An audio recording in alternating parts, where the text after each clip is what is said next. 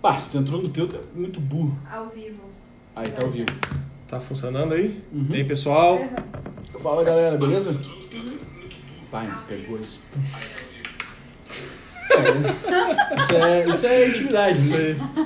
Hoje é um clima informal, como vocês estão vendo. Fala, galera, tudo bem? Vamos ter um live aqui hoje, provavelmente com o Dr. Ítalo Marzilli. Se ele... Ali, ó, tá ele aí, ó. testando. Como é que eu faço agora? É, sobe um pouquinho? Não. Não, vamos lá. Primeira vez que eu tô fazendo Uh, isso. Paciência. Cara, clique em view aí. Aí, aí. Aí. Pô, uma galera pediu pra participar. Ia ser engraçado sair abrindo pra todo mundo.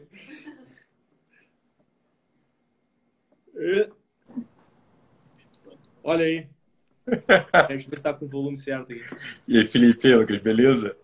E aí, Ítalo, tudo bom? Beleza? Tudo bem? Eu vou. Fala aí, fala aí, fala aí. Acho que era o meu som que tava baixo aqui. E aí? Tá Tranquilo? nos ouvindo direito aí? Tô, tô, cara. Perfeitamente. E Vocês? Tudo certo. Tudo certo. Que bom, cara. Que bom. Tava vendo a farra aí de vocês antes de entrar. sabe? Sim, cara, você aqui até me chegou, viu? Me chamou de burro. Cara, a gente achou que eu tava online. né? É, é só uma, é uma constatação. e aí? E aí? Beleza? Tudo certo? Tudo certo, Tudo cara? ótimo. Como é que estão as coisas aí na, na, na tua luta, na- nas redes? Ah, cara, sei lá, tá tudo igual sempre teve, né? Só querendo calar nossa boca e a gente falando besteira mesmo. Olha, vou te falar, uma parte dessa, dessa, dessa, uma parte dessa, desse bloqueio do Instagram, eu entendo perfeitamente, assim, né? Dado o conjunto de coisas. Você vai esperar o quê também, né? Você tem um cenário é, com- politicamente correto até o extremo, né? Onde a sensibilidade das pessoas já está totalmente moldada, né? E e aí, é claro, né, eles ap aparecem aparece algumas pessoas falando coisas óbvias, mas que ferem a sensibilidade atual, obviamente construída, eles vão, vão usar os recursos dele lá, das diretrizes da comunidade. Na primeira vez, nessa vez, no entanto, a primeira vez eu nem lembro o que foi, mas eu cheguei até a dar razão pro, pro Instagram. Agora, nessa segunda vez, cara, foi. Achei um pouco mais grave. Porque eu entendo que o pessoal do arco-íris fica um pouco ofendido, né? Quando a gente é, fala palavrão, né? Palavrão assim é quase para eles é discurso de ódio, palavrão, né? Agora Sim. falar que vai matar gente, falar que gosta de regime genocida, é, achar a bandeira de regime que matou 100 milhões de pessoas, isso ainda é discurso de ódio. Mas beleza. Né, na primeira vez eu falei uns palavrões, fere sensibilidade, fere a sensibilidade estética deles, eles têm no que se pegar, né? Eles podem falar assim, não, você tá aí falando palavrão, palavrão é ruim.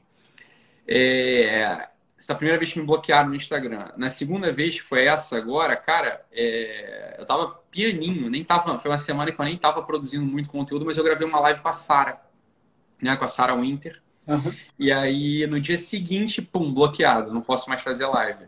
É, foi exatamente, foi assim, foi, pá, no dia seguinte. Pô, fica difícil, porque se você pegar ali tudo que a gente falou na, na live, ambos, né, a gente tava tranquilo, né, nós somos, enfim, temos uma relação já bastante antiga, já não é de hoje, então, é, a gente tava falando tranquilamente e ficou muito nítido, né, que não é mais uma coisa só estética, mas tem umas bandeiras que eles não querem que sejam levantadas, né, então a gente tava falando lá do movimento feminista, porque ela havia lançado, o, tinha acabado de ser lançado o documentário da vida dela, né, a vida de Sara. Foi por ocasião disso que a gente entrou numa live falando um pouco sobre essas coisas todas, sobre o feminismo, né? Mas de modo bastante técnico, muito claro, é, enfim. é, foi uma live muito boa, inclusive, essa, com a Sara. A gente deu dados, etc., dados de estratégia. E aí amanheci bloqueado, cara. Mas a questão é a seguinte: o pessoal bloqueia e a gente vai fazer um live de, de 12 horas, faço live de 10 horas sem parar, sacou? Aí também aí o sangue sobe. Eu gosto mais. A última live com o filho do Bolsonaro, com o Eduardo, bateu 19 mil. Eu tava bloqueado, cara. Bateu 19 mil pessoas ao vivo. A É. live, com a, a live com a Carol Detone bateu 12 mil ao vivo na hora do almoço, sem anunciar, sem nada. Então eles querem bloquear, mas, cara, a questão é a seguinte: tem uma audiência querendo consumir, você tá entendendo? Isso eles não podem bloquear. É fogo, Sim, né? tem pessoas de verdade por trás se, eh, se movimentando e, enfim, as pessoas querem consumir, né? Total, a gente imaginando numa- A vocês, gente né? na dúvida do qual o nível de, de, de personalização desse, desse trabalho de censura que eles fazem, né? Até que ponto é, é um- algum tipo de algoritmo, alguma coisa, e até que ponto é alguém que de fato vai lá e, e- e confere. A gente teve um caso que foi, foi curioso, né? Que eu e o Lucas, a gente fez um mesmo post esses tempos, é, que era uma pessoa correndo em círculos num espaço muito pequeno, num prédio, assim, e tal. E eu fiz o post, falei alguma coisa, e o Lucas fez um post, deu uma ironizada e tal, negócio do coronavírus. E a, o meu continuou e o dele foi derrubado na, em pouco tempo, assim. Ficou, é que você pô, é mais bonito, né, Felipe? Aí é fácil, né? aí, os caras... aí até eu, né, cara? Até eu, se você escolher o dos dois, porra. É, eu não, eu, eu, olhar, eu não vou mexer com esse alemão. É isso aí, cara. Esse aqui tá fazendo bem para as redes sociais. eu acho que são. Olha, eu não sei, eu não posso dizer mas eu acho que são as duas coisas, né? Eu acho que tem o algoritmo e tem um dedo humano ali em alguns casos particulares específicos, né? Então, Sim. eu, é, é, claro, impacto, deve ter uma atenção especial. Né? É, claro. Deve, né? Tem, acho que tem níveis de periculosidade. Aí eles uhum. vão, vão humanizando a coisa, né? E tem uns que são só, é só o algoritmo mesmo que vai lá e garfa. Mas também. Eu fiquei, eu fiquei com a impressão que era algoritmo, porque foi descrever coronavírus, né? Aí os caras devem caçar na hora. É, eu acho que tem as duas é. coisas, assim. Tem, tem as duas coisas. Tem o algoritmo e tem o. Acho que tem a mão lá para alguns escolhidos, uhum. assim, já ficam, né? Em... Enfim. É, mas também.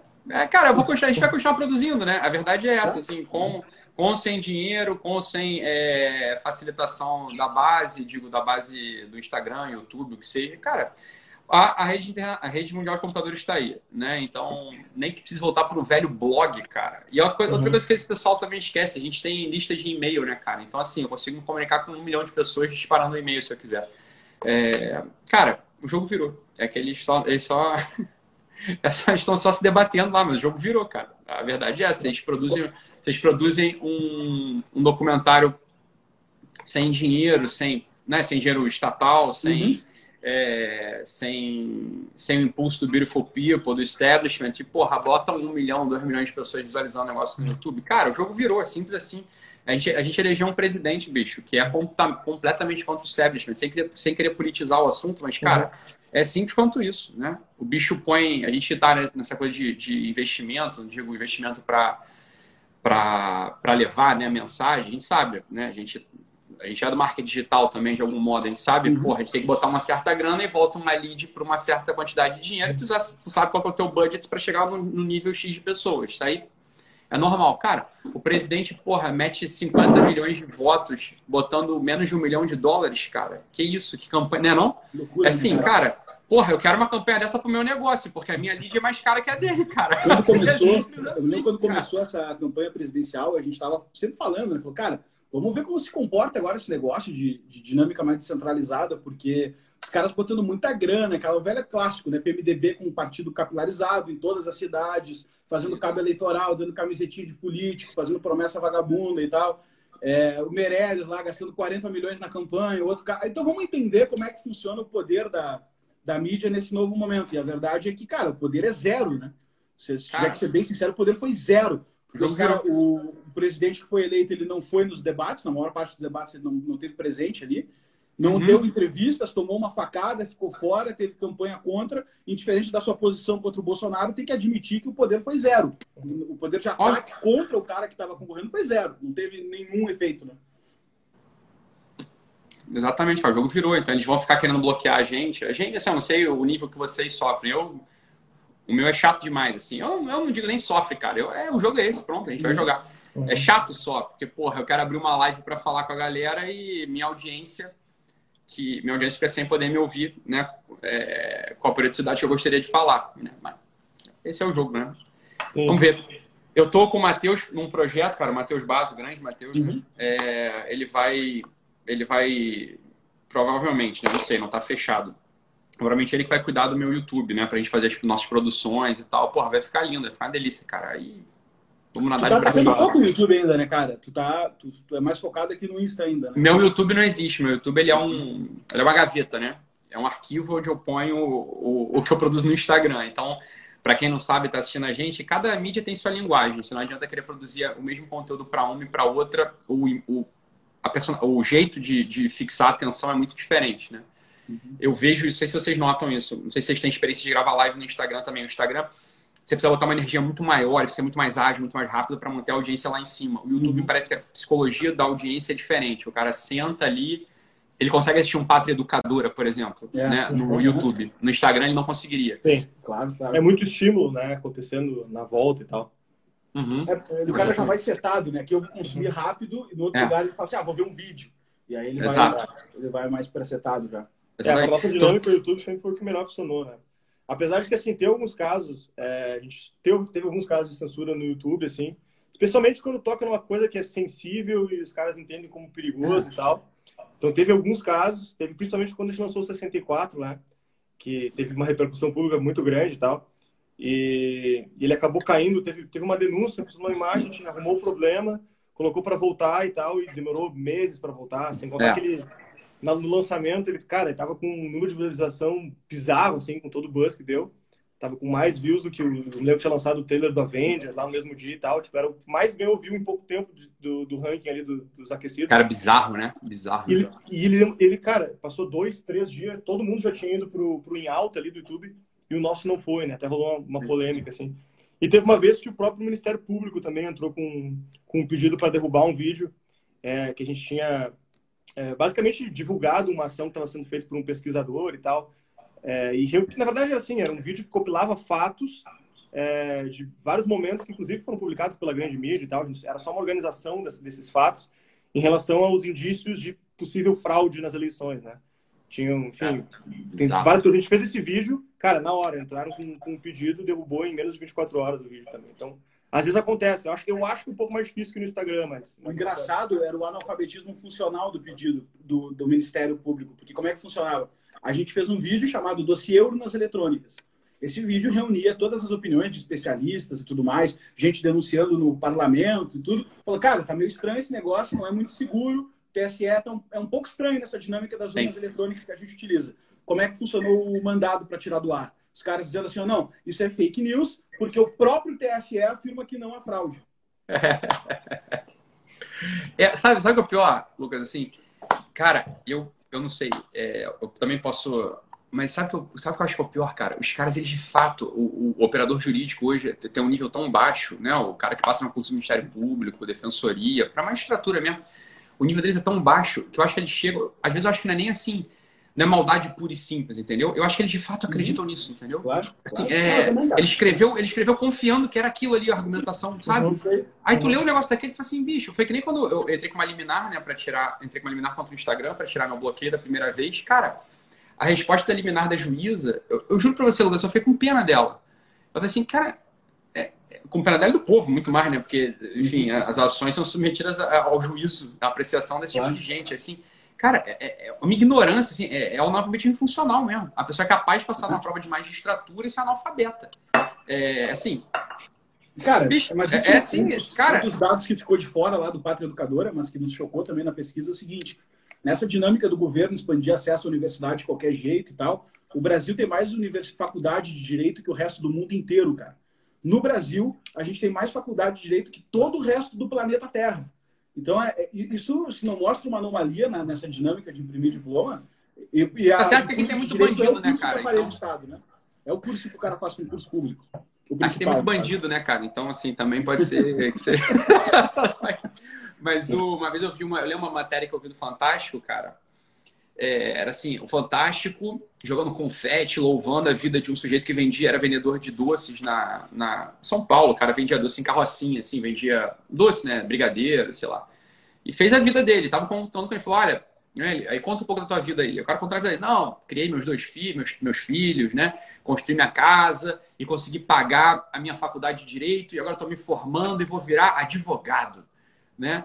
É, falei, coitado, cara. assim, o cara cara era, obviamente, analfabeto, né?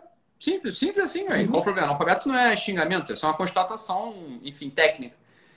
Ele vai virar o quê? Um estagiário perto da vida ali, né? Vai virar um estagiário, assim, coitado, foi com pena do cara. Ou seja, venderam pro cara uma ilusão de que tem um diploma, Isso. né? É... Porra, bicho, o cara certamente vive de modo muito mais digno e ganha mais dinheiro, inclusive, vendendo uhum. doce todo dia do que se ele fizer, do que ele entrando num escritório que obviamente vai colocá-lo como porra office boy. Simples assim né? Ninguém contou isso pro cara. Foda, é triste demais, né? É o que você está dizendo, essa é uma anomalia, cara, obviamente uma anomalia. Mas aí tem esse negócio que é o seguinte, né? Quando a gente está falando desses exemplos individuais, é no máximo uma história triste, uma história engraçada, um negócio assim. Mas para conectar com os assuntos que tu vem tratando aí no, nos últimos tempos no Instagram, quando a gente vê esse problema individual elevado o nível do país, uma população enfrentando esse problema, ou grande parte de uma população enfrentando esse problema, aí tu, tu tem uma ruína completa, porque tu não tem, tu tem uma crise de credibilidade, né, cara? Porque tu tem todo mundo nessa dinâmica esteticista de querer validação. Eu preciso da validação da mídia, ou do especialista, ou do diploma, ou do não sei o quê. E não, foda-se, não interessa quem tem a verdade, interessa quem tem o diploma, quem tem a, é. a, a autorização de poder falar, né? E aí a gente está nesse, nesse caos completo. O Rio de Janeiro aí tá, tá até pior que São Paulo. A gente está em São Paulo aqui. Rio de Janeiro está até pior que São Paulo, né, cara? Se bem que a gente está se esforçando para piorar. Vocês, vão, vocês, vão, vocês, vocês sempre são melhores que a gente, vocês vão acabar ganhando daqui a pouco. Fica tranquilo. até dizer. É. É, fogo, tá, cara. Não quero jogar confete em vocês, não, cara. Mas desde o advento do Brasil Paralelo, quando você esteve lá em casa, né, Lucas? A gente falou um pouquinho disso. É... A gente falou assim, cara, o jogo virou. Né? Os caras pegaram ali uma coisa que era, que era necessária, que era. Já havia muita, muita gente já vinha, na verdade, tentando contar a história como ela é, né? Uhum. É, com um trabalho sério, um trabalho, né? Um trabalho sério mesmo. Mas faltava a faltava a estética, né? Uma estética apreciável. E vocês ganharam o jogo, né, cara? Quando vocês entraram com uma estética assim, porra, reconhecidamente bela e apreciável e com a linguagem e botando os dados como eles são, cara, vocês ganharam, né? Essa que é a verdade. É difícil, difícil alguém no Brasil não conhecer o Brasil Paralelo, o trabalho de vocês. É do cacete, né? Parabéns. Legal, cara. Valeu. Valeu. Parabéns mesmo. Não, mas... Se esforça aí para fazer o que dá, né? No, no sentido de, de cara, deixar a coisa e... mais, mais a gente, né? Eu, eu, vejo assim, eu acho que vocês sentem a mesma coisa que eu, assim, né? A gente vê, assim, uma boa vontade muito grande do público, né? É, o pessoal tem, tem um certo orgulho, né? Eles sentem honrados em fazer parte do nosso trabalho. E acho que vocês muito, assim, né? Eu vejo pela, pela linguagem de vocês de adesão de sócio, né? Uhum. E é isso mesmo, cara. Assim, a impressão que dá quando a gente se associa ao Brasil Paralelo é que a gente está, tipo, é... ajudando a mudar a história, né? A pessoa que se, que se associa, se filia, assim, é assim, cara, eu tô aqui, porra, com, com, sabe, pagando a assinatura do Brasil Paralelo, eu tô ajudando mesmo a montar a história do Brasil, a contar a história do Brasil, né? Eu vou, vou me inscrever aqui nesse negócio, cara. Meu, Parabéns, parabéns. Mesmo. Cara, nosso, nosso negócio é entrar nessa batalha aí. A gente está ultimamente falando bastante. Imagina se a gente construir um time que luta pela cultura do Brasil com no mesmo número de agremiados, afiliados e membros que tem time de futebol, por exemplo, né? Nada contra o futebol, tem um monte de gente que gosta aqui. Mas Sim. o ponto é, cara, se a gente tiver o mesmo time, o mesmo engajamento, a mesma torcida para lutar pela cultura do Brasil, certamente a gente consegue resultados diferentes, né? Não tem dúvida disso aí. Então, é, essa é a batida que a gente está sempre, né? Tentando juntar o máximo de pessoas possível que se alinhem com esses valores. Aí. É, e ao mesmo tempo, né? Acho legal também contar que eu lembro quando eu vi as primeiras lives do, do Ítalo, no, ainda no, acho que era no a melhor família do mundo. Bem no iníciozinho, assim, bem quando eu tava começando. E, e, eu, cara, eu olhei aquelas lives, elas me, me tocaram muito, tá? Até chamei ele no Facebook na época lá. Cara, vamos se conhecer, vamos conversar e tal. E, cara, foi impressionante, porque dali em diante a gente ficou acompanhando. Ascensão, né, cara? cara, foi uma ascensão meteórica, numa velocidade incrível. E, enfim, uma, uma, enfim, uma constância de conteúdo, de, de, de entrega, assim, que foi expandindo muito o público. Eu acho que é até um dos caras que mais expandiu o público, assim. Eu não teria, assim, dificuldade de dizer isso, porque tu olha, assim, é, tem um monte de gente falando para um grupo de pessoas e tal, e vai expandindo numa certa velocidade. Mas o teu Instagram, cara, ele expande numa velocidade incrível, assim. Eu, eu começo a ver cara, pessoas que nunca tiveram conectadas com esse tipo de assunto, se aprofundando, entrando e, e elevando, né? Não mantendo o cara na mesma, no mesmo estágio, né? Sempre pegando e puxando para cima. Então, cara, isso é espetacular. A gente precisa disso, né? Porque tem uma tendência muito grande daquela coisa, ah, vamos pregar para convertido, aqui é mais fácil, né? Mais fácil a gente falar aquilo com quem já concorda com a gente e tal. E fazer que é a, história trabalho... de, é a história de pescar no aquário, né? Então, uma... o pessoal sabe, assim, eu sou católico, né? E o pessoal que mais me bate tenta bater, né? Eles apanham mais do que bate, coitado. Eles batem, mas dói na mão deles. Eles param de bater, né? Eles quebram um punho eles tentam me bater. É esse pessoal que fica nervoso quando me vê falar, porque o que, que eles acham? Eles acham que eu sou o tiozinho da paróquia que tem que fazer pregar catequese, entendeu? Uhum. Falei, cara, você não entendeu nada do que eu tô fazendo. Caras não entenderam nada do que a gente tá fazendo, assim. Zero, zero, né? Você vai lá, cara. O trabalho deles é importante. Eu já falei isso, né? falando do pessoal do São Dom Bosco, sobretudo, né? uhum. né? Esse pessoal do São Dom Bosco, né, cara? Pô, um bando de otário, entendeu? É, cara, faz teu trabalho aí, me deixa em paz, cara. Porra, vai encher o saco da avó, cara. Porra. Né? Vocês querem fazer o trabalho de vocês dentro do aquário? Alguém precisa fazer, vai vocês fazer, me deixa em paz, cara. Os caras enchem a porra do saco, gente chata pra caralho, um bando de nego imaturo. É... Gente boa. Bruno é gente boa pra caramba, né? Mas, mas imaturo. Imaturo demais. O Álvaro não sei se é gente boa, não, mas é imaturo. Ele é mais imaturo ainda. Porra. Tem gente... uma, tem uma, uma frase que eu me lembro que até comentei na primeira vez que a gente conversou, que um sócio nosso gostava muito de dizer, que eu acho que talvez é isso que às vezes falta é, é, ser compreendido, assim, né?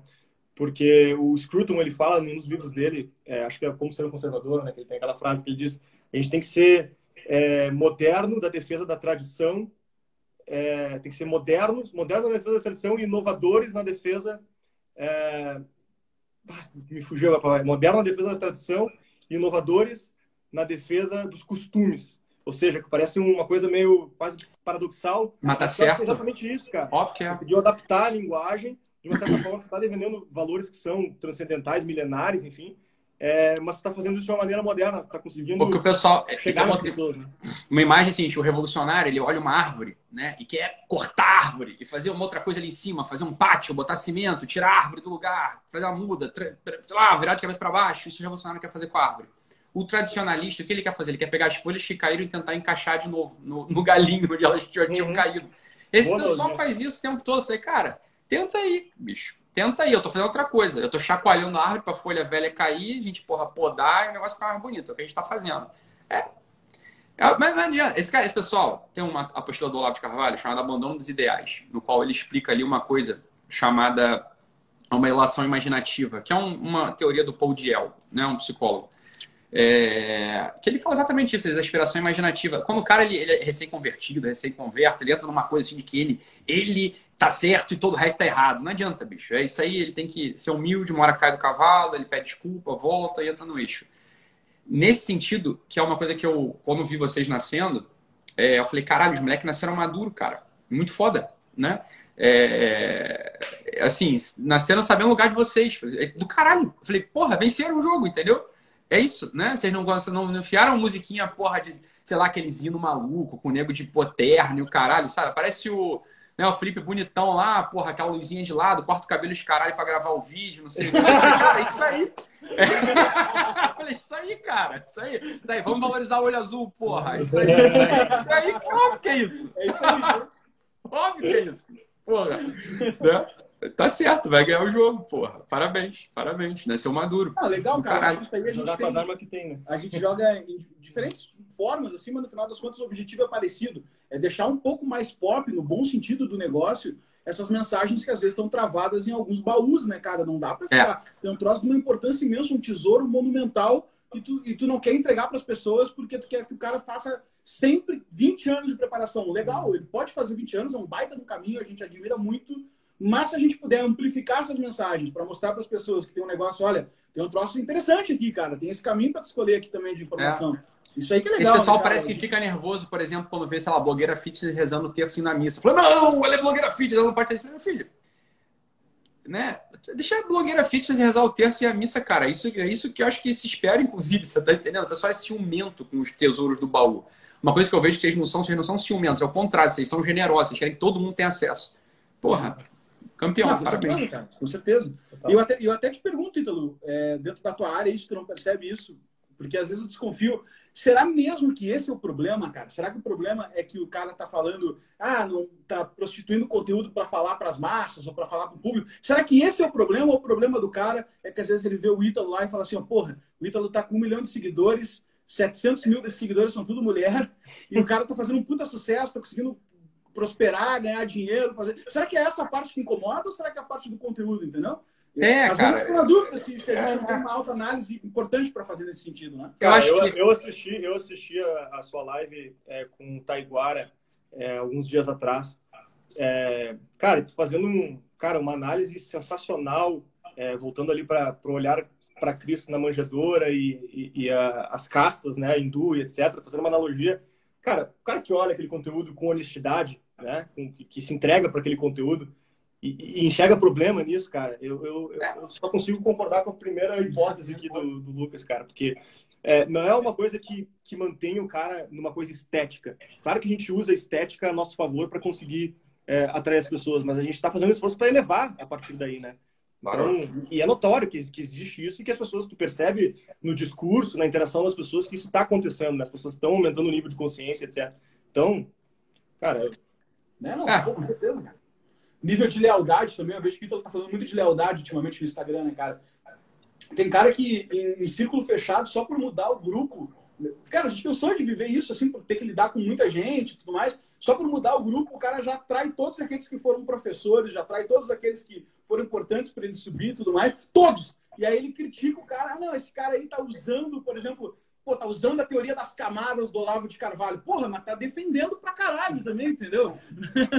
não, tá, não é como se estivesse usando, pelo contrário, tá, tá ajudando, tá construindo. É óbvio, assim, eu, eu acredito, eu nunca, eu nunca nem falei com, com o professor Olavo sobre isso, mas eu acho assim, ele, ele, ele escreveu a teoria das camadas para alguém desenvolver, cara. É, assim, tô desenvolvendo no consultório há oito anos, dez anos, sei lá, oito anos.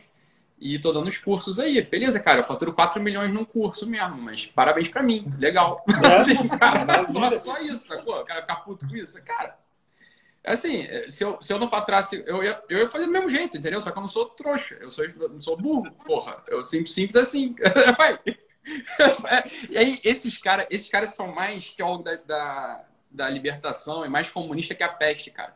Porque eles não gostam de dinheiro, porque eles não sabem ganhar. Aí eles vêm vocês fazendo uma é, campanha. É, é. É isso aí. Esse, esse, esse dinheiro aí estaria indo para algum lugar de qualquer forma, né? E pelo menos está indo para uma coisa que está. E como se fosse ruim ganhar dinheiro. Eu falei, meu filho, que pena que eu só ganhei quatro no último é. curso, é. no último lançamento. Porra, daqui fiquei puto. Falei, caralho, Arno, vamos trabalhar mais, vamos ganhar 12 na próxima, que mais gente, é. mais gente vai ter acesso ao conteúdo e a gente vai poder comprar mais casas na praia. Olha que coisa boa, todo mundo ganha. Porra, o cara, cara, o cara também não gosta dessa ideia de ver alguém ganhando dinheiro, porque ele presume que é todo mundo canalha que o cara vai pegar o dinheiro e tá dando um golpe naquelas pessoas que estão tá assistindo ele, é não tem compromisso com o que entrega, e vai pegar e vai, é, vai sair então, comprando Ferrari e. É porque ele é um, é porque ele é um canalha, ele faria isso. Porque só, a gente só consegue pensar isso da gente porque ele faria isso, entendeu? Aí tem, eu vi, como é que é o nosso sujeito? Matheus Cajaíba, o nome do cara. Um sujeito desses que eu nem sei quem é.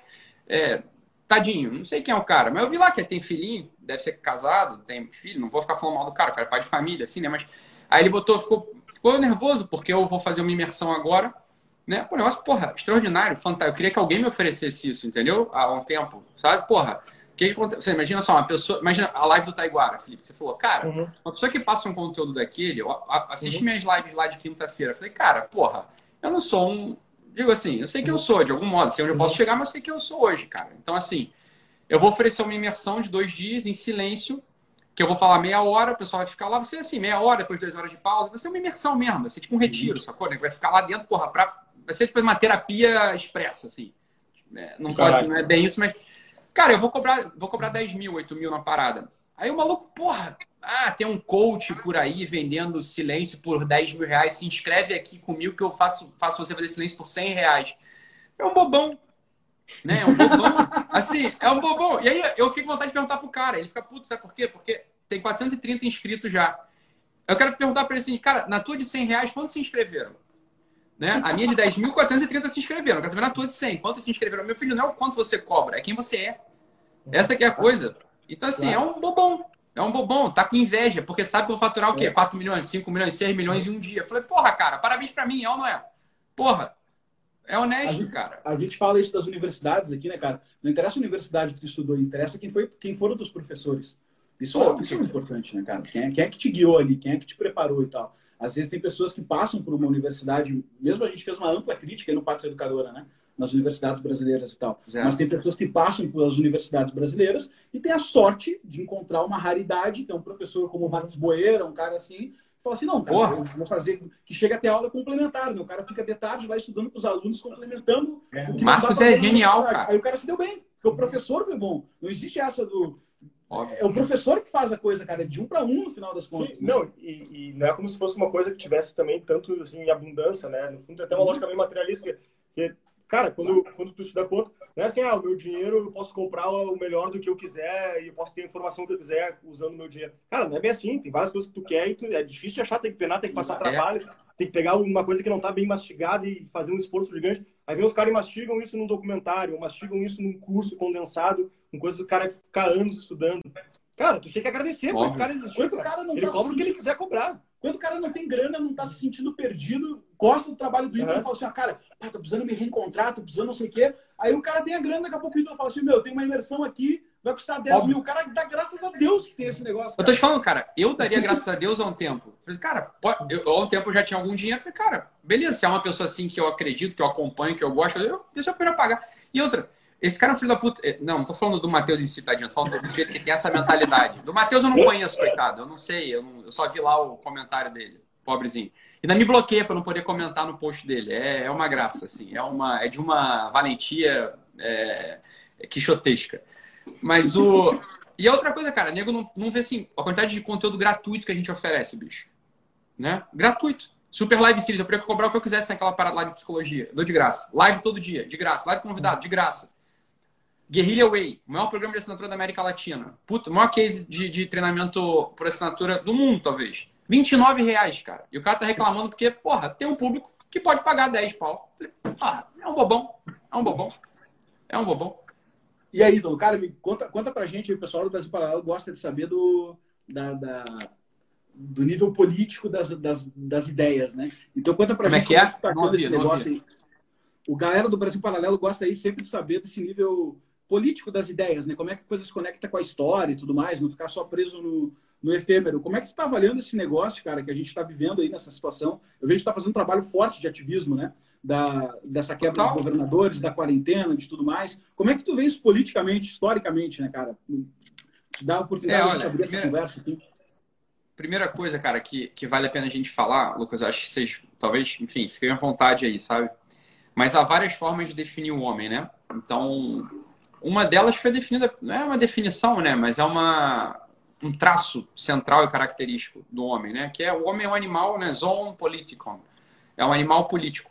Então, algumas pessoas às vezes veem. Tava falando isso com meu pai hoje, coitado. Meu pai tá todo, todo ferrado lá, enfim, tô com ele esses dias aí. Até dei uma saidinha para vir aqui para poder gravar, porque lá não pega a internet direito. É, tava com ele até agora, lá cuidando dele. Tá conversando com ele, né? Ele, ele até perguntou isso. Ele falou assim: Ah, Ítalo, como é que você tá conectando né, esse teu trabalho de. Né, que você faz de amadurecimento e tal, com essa coisa que eu tenho visto você fazer mais agora de política e tal, o pessoal não acha estranho. Eu falei, pai, olha, isso também faz parte da minha pedagogia. Eu tenho que ensinar as pessoas ao, ao seguinte, né? Que essa parte política, ela é fundamental da vida do ser humano. Né? Ela é fundamental da vida do ser humano. Você, você pode participar ou não, mas ela está acontecendo. Esse, quando, quando, a gente, quando a gente se agrupa em sociedade, algumas normas elas têm que ser, é, elas vão ser criadas, elas vão ser pervertidas, elas vão ser restabelecidas, elas vão ser, bem. E no nosso tempo, a gente sabe disso, né, Lucas? E que é, eu acho que é, não é, a gente não levanta bandeira, eu acho, né? Mas é o que a gente fala é a favor da liberdade individual. A gente fala a favor do aumento do horizonte de consciência das pessoas para que, de fato, né, cada indivíduo consiga, no final das contas, saber o seu tamanho. Saber uhum. o seu tamanho. E há ameaças contra o tamanho do indivíduo. Né? Uma das ameaças contra o tamanho da consciência de que cada um tem é, são as tiranias. Né? As tiranias ideológicas que são vertidas aos moldes políticos, aos moldes teológicos. Né? Então, é, quando a gente está no momento, a gente, a gente, bem, eu não sou, eu, o pessoal acha que eu sou velho, mas eu não sou tão velho, assim, eu tenho 34 anos, né? Então, é, a minha adolescência, eu cresci, né? Minha adolescência, minha, minha adolescência, ela foi toda, né? Minha adolescência até a vida adulta, ela foi toda dentro de um regime comunista, socialista comunista, né? Fernando Henrique, Fernando Henrique, Fernando Henrique, Lula, Lula, Dilma, Dilma. Falei, cara, eu, a gente cresceu, eu cresci sendo, né, vendo o que é um regime totalitário que é contra as liberdades individuais, é, o efeito que isso causa no povo, né? o efeito que isso causa na mentalidade. Então é óbvio, é óbvio que eu como indivíduo que está atento a esses movimentos, eu vou falar. Eu não estou falando, o pessoal não entende isso. Eu não estou falando contra o Witzel, contra o Dória, porque eu quero me candidatar a senador, né, ou prefeito. Uhum. Cara, eu só é meio tonto, eu acho, né? Assim, cara, imagina se eu, eu candidato a prefeito, candidato de coisa que eu não ganho nada com essa porra. Assim, isso é um downgrade para mim. Eu não tô no momento que eu posso, posso fazer isso. É um downgrade. Eu, vou, eu caio, entendeu? Se eu viro prefeito, se eu viro senador. Não é né? Não, não, longe, do, longe da, da, da, da, minha expectativa de vida, né? Virar um político no sentido partidário do termo. Mas o político, enquanto cidadão que olha o que está acontecendo, tem capacidade de articular, de explicar, né, de explicar para que as pessoas que não, não tiveram acesso a professores, a conhecimento, estão meio perdidas, para que elas saibam o seu tamanho. Né, para que elas saibam o seu tamanho. Então é óbvio que eu vou falar dessas coisas. Ponto. Simples assim. Vou falar com o filho do presidente, se ele quiser me chamar mais uma vez para uma live, óbvio que eu vou, você está entendendo? Por quê? Qual o problema? Falar com. Aí tipo, o pessoal.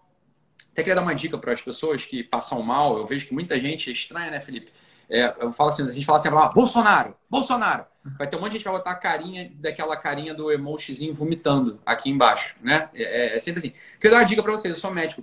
Compra na farmácia um remédio chamado Vonal, ele é ótimo para enjoo, né? Vonal 8mg, sublingual, pá, o enjoo passa na hora. É espetacular isso aí para vocês, pessoal. Eu recomendação aqui do Doc. Aí, ó, tá vendo? Ó? Bolsonaro que se foda, tá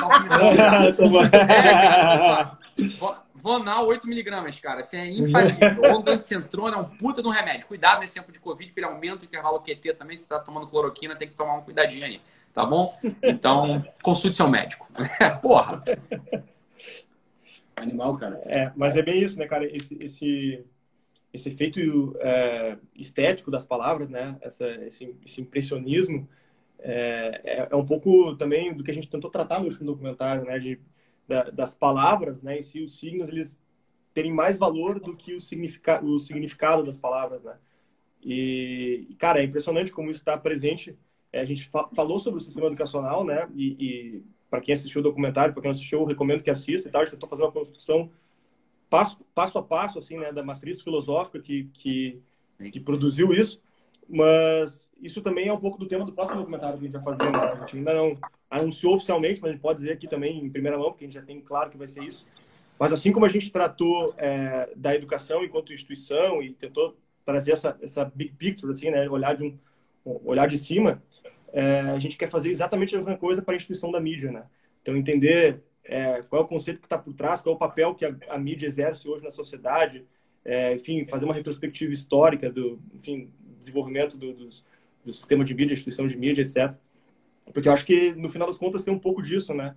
É justamente essa, essa histeria e essas palavras que estão em constante disputa é, no cenário político, no debate público, é, que são palavras que têm conceitos que cada um significa como quer, no final das contas, né? Cada um dá o significado que quer para elas. Elas são sempre em constante disputa, né? E a mídia, por entender isso, está sempre usando isso, essas palavras, para, enfim, conseguir guiar e manipular o povo, né?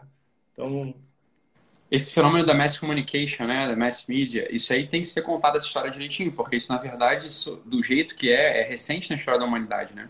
É bastante Sim. recente na história da humanidade, né? Então, no momento de guerra, conseguia-se ter uma unidade do discurso, mas isso era muito raro, porque não tinha os meios, né?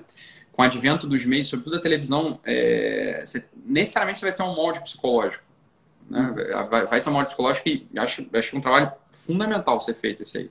Fundamental. Não, tem que ser, tem que ser, essa história tem que ser contada direito, porque é, você veja o fenômeno dos Beatles, né? Uhum. Não estou extrapolando nem estou indo para outro lugar, mas é, é muito engraçado, né? O que, que os caras fazem? Na verdade, na verdade, na verdade, são só quatro caras que tocam, porra, violão, sacou? É assim. E aí os caras aparecem e você vê um monte de gente gritando e desmaiando. Isso é muito louco. Para pra pensar, isso é muito louco. O que está acontecendo? Né? O que está acontecendo? Né? Assim, qual que é a expectativa, qual que é a projeção, o que que o mass media, o que que, né? o que que você é capaz de gerar como efeito psicológico? Porque era muito curioso, eu desde novo, eu vi, eu vi assim, a coisa de, eu nunca entendi muito essa coisa de ídolo, né? Eu nunca tive um, um ídolo assim, né, do rock, ou... Eu sempre achei muito curioso o efeito de nervoso que as pessoas causam nos outros, uhum. né? É, a partir de uma construção imagética, a partir de um discurso, é frases Falei, cara, essa história tem que ser contada. É óbvio que tem que ser contada. Né? Porque você, você pode fazer o inverso também. Você pode pegar um sujeito feito o Bolsonaro e você, você faz uma construção. A, mídia faz uma construção em cima do cara que você fala assim: ó, oh, nome, ó, vou falar de novo, hein, pessoal. Cuidado para não vomitar, hein? Bolsonaro! O pessoal aqui já passando uhum. mal. Tem pessoal que tá passando mal. É igual assim, mostrasse os Beatles, já tem o pessoal desmaiando. Uhum. E, cara, obviamente nenhuma coisa nem outra é razoável. Por exemplo, fala para Lula para mim. Eu não vou passar mal. Eu vou eu não gosto, não suporto do Lula. Óbvio, quem gosta do Lula? Né? Não, vou passar mal. Assim, faz uma, beleza, uma pessoa né, que escolheu um caminho e que eu tenho o dever moral de derrubar. Botar uma pedra assim, é, quais com os meios que eu tenho, simples assim. Se, o meu, se eu sou, sou só um cidadão sem voz sem nada, o único meio que eu tenho é o voto, beleza. É, se eu sou um, um, influenciador, um comunicador, eu tenho outros meios. Porra, né? Agora não, a, a, a mass media, ela, ela afeta, ela afeta claramente o psicológico das pessoas. Essa história, o arranjo psicológico tem que ser, é, tem que ser contado mesmo, né? Filosófico, psicológico. Isso aí tem que ser contado. Essa história é fundamental. É, e é, e, é, e é curioso esse negócio, porque ao mesmo tempo que hoje a gente tem é, os meios de comunicação, a internet, etc. Então, a gente tem uma coisa que a gente não tinha até pouco tempo atrás, né? A narrativa era 100% dada e ninguém conseguia contrapor essa narrativa, né? Ela ficava como a oficial. E hoje sai um negócio, minutos depois já tem 700 vídeos, publicações e tal, e todo mundo acompanhando. E, e né, pelo menos as eleições mostraram que isso teve mais influência do que a grande mídia estava dizendo. Mas, ao mesmo tempo, nesse mesmo período que a gente está vivendo, a gente tem uma série desses conceitos vazios é, sendo expandidos numa velocidade muito grande, né? O que é curioso, porque ao mesmo tempo que a gente tem essa, agora essa, essa possibilidade de fazer o contraponto através da, da, da internet, enfim, ao mesmo tempo tu vê, cara, palavras, sei eu, feminismo, né? Pegar como exemplo, feminismo, cada uma vai, vai ter uma definição diferente, é um conceito que é meio vazio, ele pode ser usado em vários contextos, ou esses 500 definições de gênero que tem, né? Então, uma velocidade muito grande virou uma palavra que não designa nada a não ser uma carga publicitária, né? Seja para ofender ou para validar. É Mas toda palavra vira propaganda na mão de, um, de uma instituição midiática, é na mão de um grupo organizado e tudo mais. Tu tá, cara, tu tá intensificando uma das coisas mais perigosas que tu pode intensificar, ao nosso ver, que é tu tá afastando as pessoas da verdade e da realidade. Tu tá separando as pessoas, divorciando elas da realidade. Porque as palavras não significam nada, significam propaganda. E o que, que tu faz com isso? Tu vai reduzindo o vocabulário das pessoas dentro do mundinho pequeno, que quando o cara quiser ou precisar ou não interessa lutar contra isso, dizer, cara, tem um problema aqui, ele está cercado. Porque ele não pode, ele está em um campo minado ali que se ele pisar, ele, opa, pisei uma palavra propaganda. Não é posso falar mal disso aqui. Estou falando mal das instituições democráticas. Estou então, falando mal das feministas. Entende? Tu está cercado nesse negócio, né? Uma das coisas que eu, assim que eu apareci, né, como comunicador de. É, falei, olha, eu não vou cair nessa armadilha. Né? Então, uma, uma das coisas que eu vou fazer aqui é dizer o que as palavras são, palavras. Uhum. Né? E simples assim. É, é, é, óbvio, assim eu, a, o meu público ele tem uma capacidade de ouvir certas coisas que é, é um tipo de liberdade mesmo. É uma liberdade, claro. né? Assim, eu consigo falar. Já, ah, isso ofende, isso choca. Eu falo, preste atenção. É, é você que está ofendidinho e chocadinho. Não é a coisa que ofende e choca. E 90% das vezes não é. 90% das vezes eu só estou falando, cara. Você que você que está muito doído, dolorido, porque você já está amarrado. Foi o que o Lucas estava falando. O sujeito ele já está tá fechado. Né? Está uhum. fechado uhum. num mundinho linguístico, num mundinho verbal, onde as palavras são campos minados, as palavras são minas dentro de um campo minado. Eu falei, cara, é complicado. Né? Isso aí é complicado. Por que é complicado? É complicado para a própria liberdade individual. É complicado pro sujeito. Não é complicado para mim. Para mim tá tudo bem, cara. Para mim. É complicado para a pessoa. É complicado sem direito, sem direito à opinião e sem direito de dizer a verdade, porque muitas vezes essas coisas correspondem, a opinião com a verdade, né? Sem uhum. direito de dar opinião e se arriscar a tentar falar a verdade, não existe é. liberdade, cara. Liberdade é uma, uma, é como, como se fala, uma viagem completa, assim, não, não tem como, entende? O cara, ah, cara, a gente quer ser livre, mas, cara, tu não pode Tu não, tu, não, tu não pode aqui brincar, por exemplo, que nem tu brincou. Ah, o Felipe é mais bonito no Instagram, não sei o que. Eu falo assim, ó, não, peraí, o ídolo, o ídolo tá me ofendendo. É, tá me ofendendo. Cara, que isso, entende? A gente, a gente que tipo de comportamento social é esse? Não existe nenhuma liberdade se a gente e... trabalhar assim, sabe? É, mas então, o, a coisa do vitimismo ela foi maximamente incutida na cabeça dessas gerações. Assim, é, uhum. é, uma das coisas que o, que o comunismo, que esses regimes totalitários fazem, a primeira coisa, e que soa muito bem, né? É ele querer te dar um monte de direitos. Um monte de direitos, um monte de garantias. O problema é que a gente esquece, né? A teoria geral do direito é simples assim, para você ter o direito, né? Alguém vai ter que, alguém tem que ter o dever. E é muito bom para o Estado. Olha, eu estou tirando um monte de direito. Agora, o dever é do Estado. O dever é do Estado. O dever é do Estado. O Estado, o Estado. Então, pronto. Na, na mesma, na mesma tacada, o sujeito se sente protegido e ele passa, ele passa toda, toda a sua segurança para a mão de um terceiro, que vai cobrar isso lá na frente. Né? E vai cobrar como? Falou, olha, você lembra muito bem, meu filho, quando você tinha quatro anos, cinco anos, você não tinha dever nenhum na tua casa, só tinha direitos. Né? Quando tinha quatro, cinco anos. Só que você também não tinha liberdade. É muito simples. Uma criança, né, ela, tem, ela, não, tem, ela não tem dever nenhum, ela só tem direito. Só que ela também uhum. não tem liberdade. Porque quando você não tem dever, você só tem, você tem prisão. É simples assim. Uhum. É óbvio que o movimento é esse. Né? É claro que para matar o vitimismo vem um peso do dever, só que é o mesmo peso da liberdade. E é uma escolha. Tem muita gente que não vai querer, tem muita gente que vai querer ser é, escravo para não ter responsabilidade. Fala, olha, então tá, cara, isso não é a vida humana, hein? Isso é uma outra coisa. Vai ter o pessoal que vai querer falar, não, eu prefiro uma vida humana com o peso que ela tem. Né? O peso da responsabilidade. Né? Eu sou responsável pelas coisas. Eu sou responsável pela minha vida. Eu tenho minha responsabilidade. Não vou ser um auto-vitimista para sempre. Porque, no final das contas, os sofrimentos e as dores são sempre essas. É um adulto privado de liberdade. É aí que a, dor está aí. A pessoa que olha para a própria vida não encontra sentido, olha para a própria família não encontra sentido, não consegue ter religião, não consegue porra, se uhum. desenvolver, não consegue. Cara, é simples. É um sujeito que não tem liberdade. Ele não tem responsabilidade ainda. Ele é um vitimista, no final das contas. Ele acha que todo mundo deve tudo a ele o tempo todo. Né? Aí, daqui, aí é aquela velha frase, ninguém te deve nada. É... Isso, é, isso é foda, cara. Eu vejo, por exemplo, agora mesmo essa situação que a gente está vivendo de coronavírus, né? Sendo bem transparente aqui, eu não faço ideia que merda de vírus é esse, se existe, se não existe, se é mentira, se não é. Não tenho competência para dar esse tipo de opinião. O que, o que aparece só na nossa frente, que nos choca, é o seguinte, né?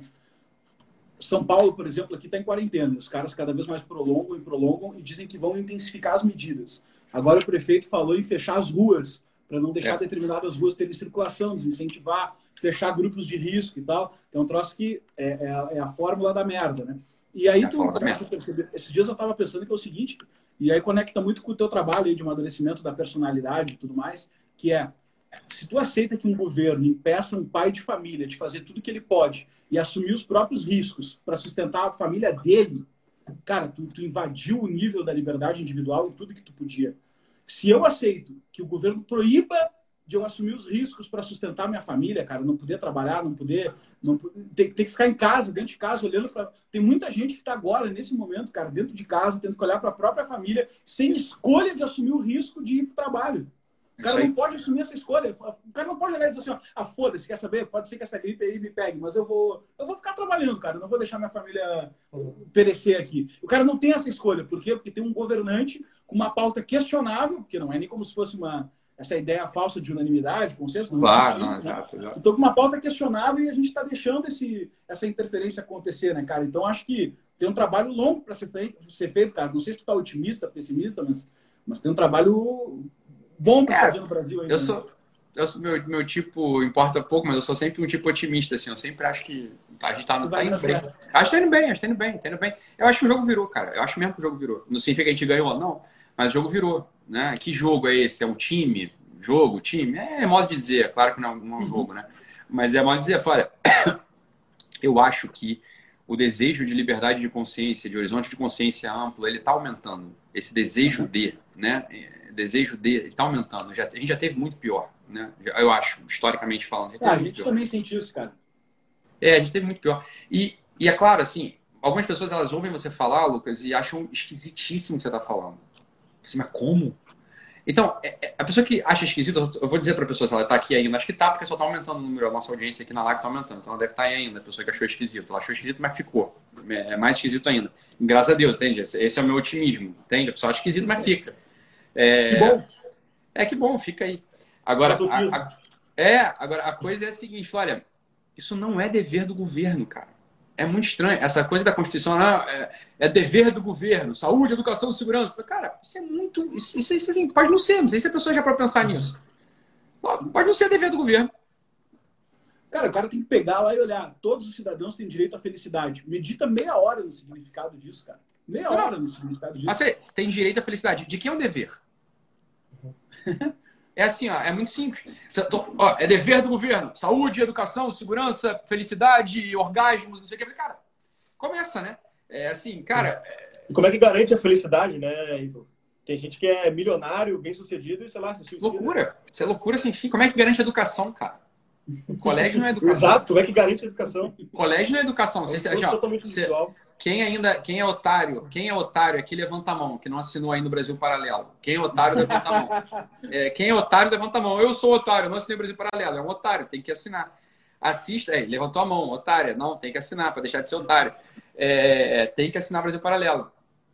E, e eu nem sou afiliado de vocês, hein? Tô falando porque é bom mesmo. Eu, não tô ganhando nada aqui na porra. Mas... A gente é convidado aqui, tá meio acanhado de fazer propaganda, mas se deixar, a gente não. engata uma segunda aqui. Cara, tu sabe, tu sabe, quem nos conhece sabe que a especialidade desse alemão é fazer propaganda, né, cara? Deixa comigo, deixa comigo, Felipe, eu tô fazendo aqui. Mas a questão é, você vê lá o, o, o documentário do Pátria Educadora, você vê, cara, a, o Brasil ele é completamente coberto por escolas, você tem escola em cada esquina, é, todo, todas as crianças foram para o colégio, todas, 100%. Etalô, eu conheço, tá, tá, caralho, bicho, isso aqui tá falando de estatística, 100% nunca é 100%, assim. Mas, porra, 100% das crianças foram ao colégio e é o país mais burro do mundo. É simples assim. Então, assim, o governo não pode, isso não é garantia do governo, o governo não pode, não é um dever do Estado a, a educação. Educação é uma outra coisa. Né? Educação é uma outra coisa, é quase uma coisa transcendente. É, felicidade, porra, aí começa a virar piada. Saúde. O Estado não pode garantir saúde, ele pode garantir assistência médica. Olha, e mesmo assim, coitado. É... Então tem umas coisas que você pode questionar. Só que quando o Lucas falou lá, essa coisa assim, olha, o... quem tem que assumir a responsabilidade de sair, pegar a gripe e morrer é o pai de família. Não é o governante que tem que assumir a responsabilidade por ele. Algumas pessoas acham isso estranho. Falam, não, mas o Dória é bonzinho. Fala, olha, vamos lá. Um sujeito que quer ser meu pai sem ter comido a minha mãe, esse cara é mau. Ponto. Uhum. Você tá entendendo? Ponto. E se eu tenho mais. E mesmo esse cara que comeu minha mãe é meu pai, quando eu tenho mais de 12 anos, ó. Calma aí, bicho. A vida aqui já é minha. Você tá uhum. tá entendendo? Né? Mesmo um pai, minha pai, meu pai. Quando eu fiz 12 anos, a partir de 12 anos, o homem já tem que ser maduro para começar a escrever a própria história. Você tá entendendo? Uhum. É simples assim. É... Agora, tem um pessoal que gosta de ditadura. Né? Tem pessoa que gosta de ditadura. pessoal... Oi, e tem um puta paradoxo, não sei que é o seguinte, né? O Dória é um pai de família e ele escolheu estar na rua uhum. para cumprir o dever dele que ele Eu já falei isso. O governador tem que fazer isso. Ele escolheu estar na rua. E aí, claro, ele, ele assim levantaria a mão. Todos os jornalistas, né? assim como todos os jornalistas. E aí ele levantaria a mão e diria assim: não, mas é que eu sou governador. Ah, então então o governador fica em casa. Cara, o cara fala assim: não, foda-se, eu sou vendedor de papel higiênico e eu quero é. também fazer meu dever. Francamente falando, é um serviço muito mais essencial quando você precisa limpar o rabo, comprar papel higiênico, do que o governador, meu filho. Assim, é muito mais essencial vendedor de papel higiênico. Eu tô com o rabo cagado, eu preciso limpar minha bunda, preciso de papel higiênico. Porra, é... Ué, coisa maluca, cara. É, é serviço essencial. Eu quero comer quindim. Cadê a venda do quindim aberta aqui? Porra, isso é loucura, cara. É... Tava falando com um primo meu comerciante. Falei, porra, ele tava falando pra mim, pô, Itinho, eu nem pô, vou abrir meu comércio pra quê? Não tem ninguém na cidade. É comércio de rua. Né? É foda, cara. Né? Agora é isso. Esses, caras aí, isso é tudo complexado, cara. Agora fazer análise psicológica de botequim deles, é tudo, tudo bicho complexado. É tudo cara que não é ouvido nem dentro da própria casa, aí quer mandar na rua. Entendeu? É... Ou, ou o cara mandando aí 12 anos Alguém, alguém, alguém te criticou pela idade do, dos 12 anos aí que não. É isso, é porque o pessoal está acostumado, o pessoal tá acostumado a isso, né? O nego de 30 anos que ainda está dentro de casa sendo tratado por pai e mãe. Agora, qualquer sociedade tradicional, normal, 12 anos já convoca o moleque para guerra. Vocês sabem disso, né? Ele vai é. lá pegar fuzil? Não vai, mas ele vai ajudar lá a limpar os corpos, a cuidar dos feridos. É óbvio que vai. 12 anos já é gente, porra. 12 anos já é adulto. Né? O, Luiz, assim, o Luiz Felipe, o Luiz Felipe de Orleans Bragança, entrevistado nosso, amigo nosso, ele nos conta que uma das vezes que ele se sentiu muito mal foi quando ele foi para a Europa, ele tinha primos lá na, na Espanha e tudo mais, ele era adolescente, chegou lá e os primos dele de 12, 13 anos eram mais responsáveis do que ele. Se vestiam como adultos, conversavam normal e tal. E ele falou assim, não, peraí, tem alguma coisa muito errada. Porque, muito errado. Porque eu, eu, eu sou mais infantilizado que essa galera aqui. O brasileiro não viu, assim, o, o, a gente tá falando do Brasil, mas isso também já é uma epidemia já que pega quase uhum. todo mundo. Mas é, 12 anos, cara, assim, é, é gente, é adulto, cara. É, pode ser arrimo de família, você tá entendendo? 12 anos já pode ser arrimo de família, na sociedade tradicional. Os ritos de iniciação na vida adulta, vê, o pessoal judeu sabe muito bem, não perdendo essa tradição. Quando é que o, o, o que, que é o, o, rito de iniciação na vida adulta do judeu? É isso, né? Que faz 12 mais um, ele é iniciado, ele é apresentado para o uhum. círculo dos que fumam charuto né? Aqui, aqui então, ó, tu não vai fumar charuto ainda, seu moleque, mas tu pode frequentar aqui, né? Você pode frequentar essa sala, você já é um adulto, né? Pega o cinzeiro lá para mim. Vai, beleza, porra, ele é um adulto agora, entendeu? Agora, no nosso tempo, cara, é tudo. O moleque, porra, um moleque, esse moleque de 7, 8 anos já podia estar cozinhando, fazendo omelete pro irmão, cuidando, trocando fralda, ajudando na casa. Porra, estão vendo que é Peppa Pig, cara. Aí é foda mesmo. É, é óbvio, você vai atrasando tudo. Vai atrasando tudo. É, vai atrasando tudo, cara. Exatamente, a gente sente bastante isso na, na pele, cara. É um medo, né, de que as coisas de adulto vão perverter a mente da criança, vão atrapalhar o desenvolvimento da criança. A gente até fala um pouco disso no, no documentário, né? Depois que o Luiz nos contou essa história, a gente ficou curioso, né? Vamos tentar ver onde é que sai essa ideia de, da classe infância, né? Porque isso é uma ideia que não vem pronta, né? Isso em algum momento foi, foi pensado, né? E a gente encontrou, até parece isso no documentário, a, isso na verdade surge, ou pelo menos se fortalece a partir das ideias de Rousseau ali, né, cara? aquela, aquela premissa básica dele de que o homem nasce bom e a sociedade é. corrompe e que a gente tem que proteger a criança e tal para ela não ser contaminada pelo egoísmo e tal do adulto, etc para que ela consiga então nos redimir, etc. A supervalorização da vida infantil, cara, é um cancro da mentalidade moderna. Né? A criança, ela serve para virar um adulto rápido. É para isso que serve uma criança. As coisas assim, ah, tua mundo infantil, a delícia do mundo infantil, as alegrias do mundo infantil, as maravilhas do mundo infantil. Falei, cara, de verdade, de verdade, de verdade, tu queria voltar a ser criança mesmo? Que merda de pessoa é você, cara? Né? Você nem não lembra, mas porra, ai, ai, gente, é tão bom a vida infantil. Foi bom? Minha mãe mandava dormir à tarde, porra, sem sono. Você tá entendendo? É isso que. Eu precisava. Você tá no colégio, tu precisa pedir pra fazer xixi. Tia, posso, professora, posso fazer xixi? E, caralho, tu quer essa vida? Essa vida que tu quer mesmo? Porra! Loucura, nego mandando, nego mandando até na turina. Falei, cara, tem gente que quer isso. Loucura, cara. Loucura. Loucura. Loucura. Loucura. Essa valorização da vida. É igual essa porra de jovem. Ah, essa valorização de Jornada Mundial da Juventude, os jovens. Cara, pra que serve um jovem? Um jovem serve para ficar velho rápido e tu poder contar com ele. Né? Para que serve um jovem? Para nada. O jovem só atrapalha. Falei, cara, deixa. Parece essa porra de querer ser jovem, bicho. Assume a responsabilidade na vida. Para que serve jovem? Para nada, cara. O jovem é o futuro, meu filho. Entendo o que está querendo dizer com isso. Ó, se o jovem é o futuro, significa que você ainda não é o futuro. Você serve para nada. Né? Então, quem é mesmo? É quem é velho e adulto. Então, para com essa porra. É louco. É que nem a ideia, a ideia de, de maturidade, a gente estava falando esses dias. A própria analogia da maturidade com uma fruta, por exemplo, né? Enquanto ela não está madura, ela não está servindo para nada. Ela está só pra servindo nada. ali para alimentar ela mesma. Quando ela se torna madura, é quando ela consegue servir para alguém, né? Quando ela tem alguma utilidade. Então, e está totalmente linkada à ideia de assumir responsabilidade, né? E eu acho que esse é um problema bem mais, bem mais geral do que. Parece que. É que o cara pode estar olhando aqui e dizer assim, ó, não, mas, mas qual é o problema? Vocês estão querendo criticar alguém? Não, cara, não é isso. A gente está aqui fazendo parte do problema também, porque é o seguinte: quando a gente olha, tem um monte de jovem ocupando posição de adulto. Esse é o problema. Esse é o uhum. problema. Quando a gente olha uma redação de jornal, a gente tem a impressão que. Como é que eu fui criado, cara? Eu fui criado pensando assim, ó, porra, os jornalistas, né? Eu olhava lá o William Bonner e todo mundo pensava assim, caralho, a Globo vai me dizer então o que está acontecendo. Essa era a minha crença quando eu era, quando eu era moleque. E aí tu vai passando o tempo e tu vai visitando algumas redações de jornal, tive a oportunidade de visitar várias, a gente visitou junto.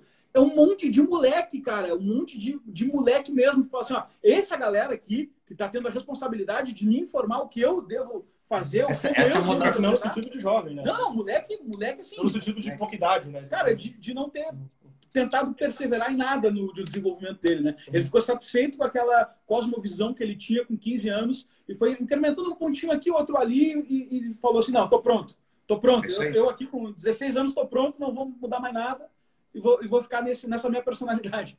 É isso aí. Tinha que aparecer um Lucas Neto da vida fazendo o contrário do que o Lucas Neto faz, né? Tipo assim, é, deixa de ser criança, deixa de ser criança, né? Deixa de ser criança.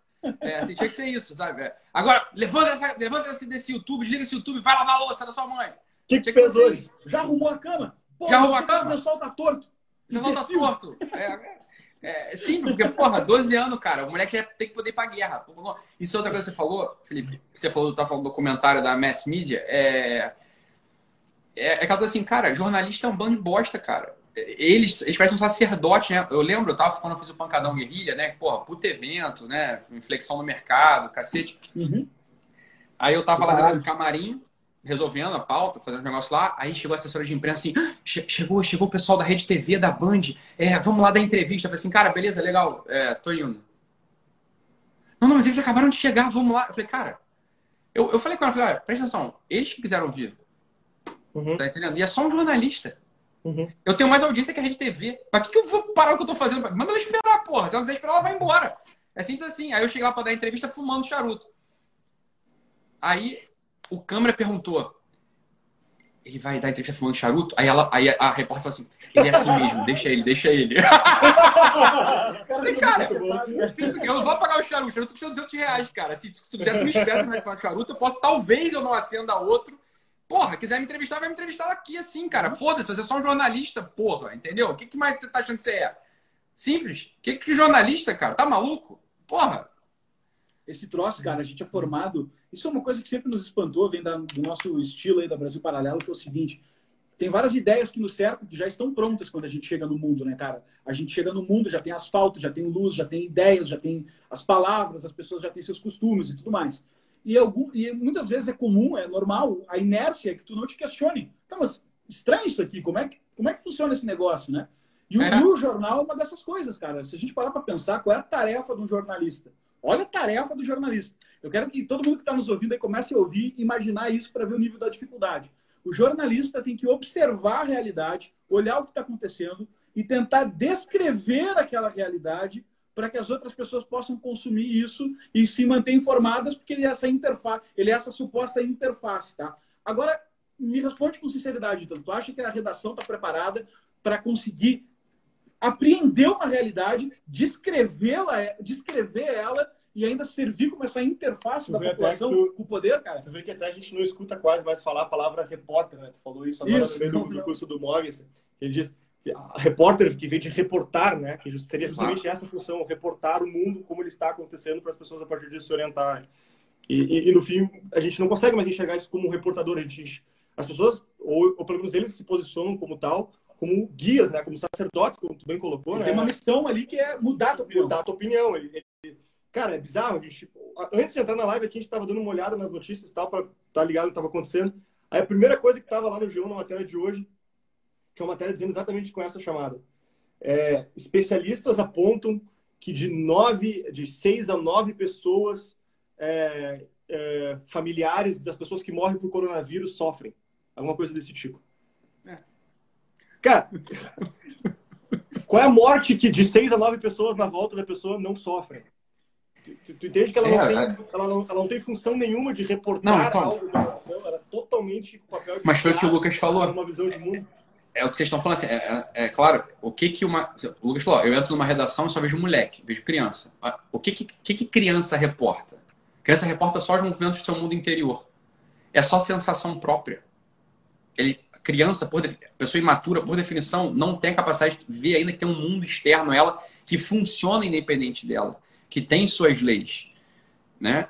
A pessoa, o imaturo, ele só reporta o que está dentro. Então é óbvio, né? No final das contas, o que a redação reporta hoje? Um conjunto de sensações interna àquele grupo. Porque ele não é nem um indivíduo ainda. O sujeito nem se percebeu como um indivíduo. Então, uma série de sensações ali, ó, daquele grupo ele. Falou, olha, simples, simples assim. É, não dá para levar a sério. Eu parei de comprar jornal, eu toda, eu na época, isso é a mesma coisa, né? Eu ia pro colégio, novo, 10 anos, 11 anos antes, eu acordava, tipo, colégio, ia na banca de jornal em frente à minha casa, comprava o jornal para ler no carro no colégio. Isso novinho, 11, 12 anos. Até o dia que eu vi uma matéria, era matéria de primeira capa do jornal Globo, noticiando o último capítulo da novela Terra Nostra. Mateus e Juliana não vão ficar juntos, um negócio assim. Eu olhei para aquilo, eu tinha 11, 12 anos, sei lá, faz as contas aí, depois eu falo. Eu olhei para aquilo e falei assim: essa porra não é séria, isso é ficção. Eu vou, não vou comprar jornal nunca mais na minha vida. Foi a melhor decisão que eu fiz. Falei, óbvio, porra, tá noticiando ficção. Aquilo é ficção. Ficção o quê? Ficção. Ainda é, fix, é ficção, não é ficção do mundo interior do jornalista. É, é uma ficção desinteressante, né, por cima. Mas, assim, cara, eu nem, isso aqui é teu mundo interior, bicho. Sério, se tu não é minha mulher, se tu não é meu amigo, eu não quero saber. É a ficção ridícula. Né? Quando você lê, sei lá, ficção no mundo interior do, do, do Cervantes, a ficção no mundo interior do Fritz Heraldo, a ficção no, a ficção no mundo interior, sei lá, do Camus, porra, isso é do caralho. É, eu quero, quero compreender a ficção do mundo interior dele. Mas é ficção, em primeiro lugar, uhum. e é um mundo interior interessantíssimo. Agora, um jornalistazinho de merda desse, meu filho, eu não me interesso pelo que você tem para me dizer. Simples assim. É, desculpa. É, tu tá noticiando a tua ficção interior imatura. Isso não é realidade. Né? Tu não tá noticiando uhum. nada. É simples assim. É que vem é a mesma coisa da mentalidade revolucionária, né? Aquela coisa de que o cara ele, ele tá nessa, preso nesses sentimentos dele e ele, em vez de ele querer é, é, interpretar o mundo, etc., ele quer rapidamente mudar esse mundo para que ele se sinta um pouco mais confortável né, nessa, nessa coisa dele. É só uma manifestação ali do que ele do que ele está sentindo dentro, né? Não tem nenhuma relação de compromisso com o dever que ele tem, algum valor que ele tem que gerar para as pessoas, enfim. Exatamente. Exatamente. Cara, ele... vez ou outra aparece um, um comentário meio, meio chocado aí com a gente. É, foda-se, vai tomar no cu. Tá chocado. Sim, sim, no final das contas ainda tem um grau de politicamente correto. a, gente, a gente sempre, antes de entrar no live, a gente estava conversando aqui para quebrar as paredes do, do segredo interno, né? Eu estava conversando aqui falando assim, pô, cara, se a gente entrar nesses assuntos aí de, de, de política, democracia e tudo mais, instituições democráticas e tal, a gente tem duas linhas, né? A gente tem a linha de mostrar, de conversar sobre ah, olha, a democracia na essência já não é bem assim, está prejudicada, ou simplesmente a linha de mostrar que a democracia não é grandes merda também, né? Exato. É uma linha um pouco mais, um pouco mais radical que a gente estava conversando aqui. Qual, qual adotar para o discurso público, né, cara? Mas acho que vale a gente, a gente comentar um pouco, não sei como é que tá de tempo aí, qual é a previsão também, para a gente saber o que a gente estende. A gente está de convidado aqui, né, cara? É. Ideia. A gente, por nós, está tranquilo, mais pela tua agenda aí. É, não, tranquilo também. Eu tô. É que eu achei que a live em geral cai com uma hora. O Instagram esqueceu ah, dessa vez de derrubar a gente. Vai, a gente pode ficar aqui mais um tempo. Eu tenho mais um tempinho ainda. Só que eu tô, tá. tô preocupado só com meu pai que tá lá. Mas não. não também pô, não. acontece. Mas se, se der algum problema, vamos me ligar aqui. Fica tranquilo. Não faço cerimônia Porque esse negócio que o Lucas puxou aqui, nós estávamos falando antes de entrar na live, é o seguinte, né? É, na verdade, ela parte um pouco do que a gente está vivendo agora, né? Dessas, esses termos vazios que são utilizados é, para atacar um inimigo político ou para defender alguém, etc. Né? É, e tem um que é muito simbólico, né? que é o, o, termo democracia, né? que ele é utilizado como um ideal máximo do, do, do bem comum, do Estado ideal, etc. É, e, e, tu vê isso acontecendo, né? Pega, sei lá, quando o presidente Trump se elegeu, a grande crítica era feita que ele era, não era democrático, ele era antidemocrático, Bolsonaro era antidemocrático, enfim. É, isso é sempre utilizado como a pior ofensa de todas, né? E, e daí a gente começou, tenho um curso, inclusive, na plataforma lá, que se você não é membro, assine e acesse, que tem um curso do Flávio Morgensen sobre, ele faz uma análise da linguagem, né, esse esvaziamento da linguagem, e sobre o impacto disso na mídia. É bem interessante. E tem uma análise que é legal, que é o seguinte, né, a, a, o conceito de democracia da República de Platão, ele tem um sentido até oposto, né? É que, né, tem, aí entra a questão da linguagem. Às vezes as traduções elas, elas acabam prejudicando, né? Porque é, a, a, a, o título original da República de Platão seria a Politeia, né? Que significa, na verdade, quando muitas pessoas mandam um modelo de Estado, né? Então, tipo, para o Platão, nesse caso, né, ele tem, ele tem três formas é, de, de governo, né? Tem a forma que uma pessoa manda, né, que seria a monarquia, e quando ela se perverte, ela é uma tirania, né? Aí teria quando poucas pessoas mandam, que seria uma aristocracia, e quando se perverte o sistema, seria uma oligarquia. Né? E quando você tem a, a seria muitas pessoas mandando, e quando se perverte, seria a democracia. Né? Então, a origem dessa, desse emprego, ele, ele, ele, ele, ele diz que é justamente o contrário. É um sistema de muitas pessoas mandando, mas pervertido, né? E, e, e, no fim das contas, acabou esse problema de linguagem, né? Essa análise que ele vai fazendo. É, até tentaram resgatar isso depois na modernidade. O iluminismo reforçava muito essa, essa coisa da democracia como ideal máximo, né? Tem aquela frase para problemas da democracia, mais democracia, né? É, e, e, no fim das contas a modernidade até tenta se resgatar, mas no final das contas é, o resultado disso é que não se tem um termo para definir é, uma democracia que não funciona, né? Então a resposta para tudo é sempre democracia, né? E todo mundo que discorda é um antidemocrático, né? É, no final das contas, tu vai ver os problemas, os principais problemas que a gente está é, vendo nesse cenário todo agora, de os caras rasgando Constituição e etc., poderes interferindo no outro, não está relacionado à democracia, que é a principal crítica que é feita.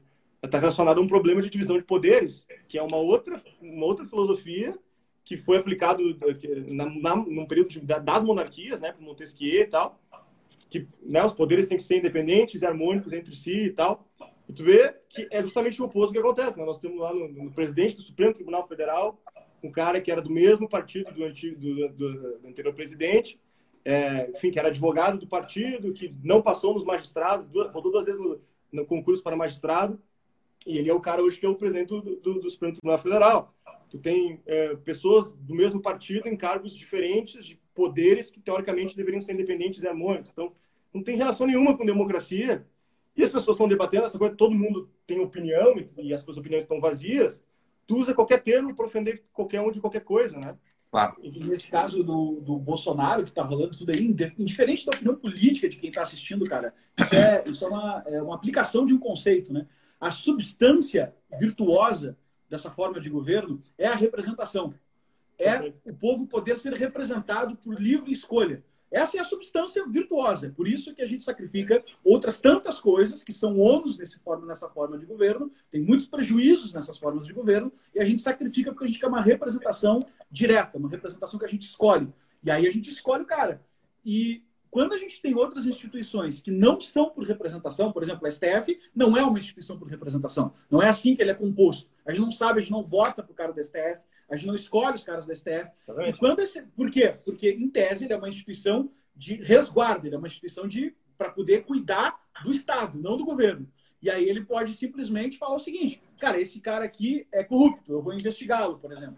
E aí, se comprovado que ele é corrupto, eu posso puni-lo. É um troço relativamente simples, né? Que eh, os caras fazem questão de tentar deixar complexo, mas não é. Um cara está tentando ser o goleiro, o outro cara está tentando ser o atacante. Uhum. E aí, o, e o, quando o STF, por exemplo, pega um negócio que nem fez o Alexandre de Moraes aí agora, e ele começa a jogar, ou seja, eu ele fala assim: não, não, não, peraí, por prevenção, tu não pode nomear esse cara aqui porque eu vou fazer um negócio. Cara, essa instituição está rompendo a representação e, e, aí acabou, não, não, existe, não existe essa ideia de instituição democrática. A instituição democrática não é democrática em si mesmo. Se as instituições não representativas estão guardando um estamento burocrático, uma elite de sempre que manda e desmanda lá dentro, e tu não pode mudar isso, e quando tu tenta mudar por um cara eleito, esse, esses caras derrubam esse cara, tiram esse cara de cena nas jogadas. Isso, mas assim, tu, tu tá sendo muito louco em dizer que ah, então, o, o, Bolsonaro está atrapalhando a democracia. Nesse conceito é um erro absurdo falar isso, entende? Não é, não é questão de defender o Bolsonaro, é questão de a gente saber aplicar o conceito no caso concreto, né? não, é, não é um troço contrário. Acho que tem, tem muitas questões aí dentro. Uma, uma, uma delas é, essa aí é a última que a gente está tratando agora, a coisa do STF. É porque o pessoal não conhece história, e mesmo o pessoal do direito não, não, não, conhece a história do direito e não conhece como funcionam as outras cortes, né, de lugares nos quais a gente pode dizer assim, ó, lá tem alguma coisa mais parecida com o que as pessoas entendem por democracia. Então, uma, uma, uma decisão monocrática, que foi o que o, o, o Alexandre de Moraes fez agora, né, o, o ministro do STF, ele fez uma liminar monocrática, Olha, as decisões monocráticas, elas, nas cortes, e por acaso lá nos Estados Unidos são 11 também ministros, né, na Suprema Corte Americana, a decisão monocrática é uma coisa impensável. Olha, ali é uma, tem, tem, uma turma, né, tem um pleno, tem um, tem, um, tem um colegiado, as pessoas elas vão, elas vão tomar aquelas decisões em conjunto, porque decisões importantes, né, né, é isso que se espera do STF. Quando Alexandre de Moraes ele toma uma decisão monocrática ali, então ele diz o seguinte, olha, ele sozinho sem nenhum motivo, sem, sem motivo nenhum, não havia motivo, né? Quer dizer, é, bem, não, estamos no estado de exceção, todos os ministros estão lá. Aquilo tinha a, a ideia do, da, do, de nomear o Ramagem para a diretoria geral da Polícia Federal era um assunto, porque olha só, em primeiro lugar, isso é competência do executivo. Né? Então, em primeiro lugar, o, o, o presidente democraticamente, o presidente democraticamente eleito no pleno uso das suas faculdades executivas, tomou uma medida, enfim, que é, que é, é dada a ele, é facultada a ele. Ele nomeia certos cargos, entre eles o diretor da Polícia Federal. Então ele não fez nada fora do script. Se ele tivesse feito algo fora do script, o correto seria os 11 magistrados terem se reunido para tomar uma decisão no pleno ou na turma, né, que a Constituição prevê, né, ou 11 ou 5 vão tomar decisão. Agora, quando o ministro Alexandre de Moraes faz uma decisão. É, então, o PDT, o Partido dos Trabalhadores, entrou né, com uma representação pedindo suspensão do nome do, do, do, do Hamagen, alegando motivos pessoais. O Alexandre de Moraes olha aquele pedido e monocraticamente a, autoriza, dá uma liminar. Fala, não, então, por, é, dá uma liminar. Fala, não, não vai nomear ninguém. Está suspensa essa nomeação. Quem está ouvindo a gente, não sei se tem, não sei se tem ideia da dimensão do que, do que isso é. Isso é clara, isso é claramente o STF, como o Lucas bem disse, o STF é a trincheira da democracia. Ele está ele tá na, ele tá na, isso, isso, não são palavras minhas, é do próprio ministro Marco Aurélio. Está tá, tá na defesa, está na trincheira, trincheira da democracia, está na defesa, está na defesa do Estado. É o STF largando de mão a sua função nobre, está prevista na Constituição, no artigo 102 da Constituição Federal, que prevê ali o, quais são as competências do, do Supremo Tribunal Federal ele larga as suas competências e vai fazer o quê? Vai fazer ativismo contra o governo. Não é em defesa do Estado, é contra o governo. Então, assim, independente, atenção, independente se você é pró-Bolsonaro ou contra o Bolsonaro, saiba o que está acontecendo. Tem uma lesão grave, há uma lesão grave na balança dos poderes. Porque tem uma coisa lá prevista que é a tal da. Não é prevista, isso não está previsto, está previsto lá no artigo 102 da Constituição. Eu acho que o artigo 102 da Constituição tinha que ser emendado, tinha que ter uma emenda lá tinha que ter uma emenda proibindo as, as decisões monocráticas. As decisões monocráticas tinham que ser, não, não, não, não pode acontecer. Flávia, exceto em casos muito graves, né, uma decisão monocrática pode ser tomada, mas ela perde seus efeitos se o pleno não se reunir, sei lá, em sete dias úteis. Ela perde seus efeitos, porque senão é impossível governar. Do jeito que o STF está montado hoje, é impossível governar o país. O STF, ele claramente, ele, ele, ele é office boy do, é office boy do Foro de São Paulo, office boy dos globalistas, óbvio que é isso. Uhum. Essa é a primeira coisa. E uma outra coisa, essa sim, muito mais grave, Lucas. É, você tava, é, a, a, ideia, a ideia da democracia, a ideia de democracia, e eu vejo os professores, os ótimos professores, bons professores falando de democracia, eu vejo que eles sempre retomam Platão, e óbvio, vai retomar quem? Tem que retomar Platão mesmo. Mas existe um outro conceito, e esse eu vejo poucos professores de ciências políticas tratando, tá? E esse me parece a chave da questão, o X da questão. Que é um, um conceito que não se aborda, não se usa para falar desse assunto, mas que é um conceito chamado sensum fidei. Tá?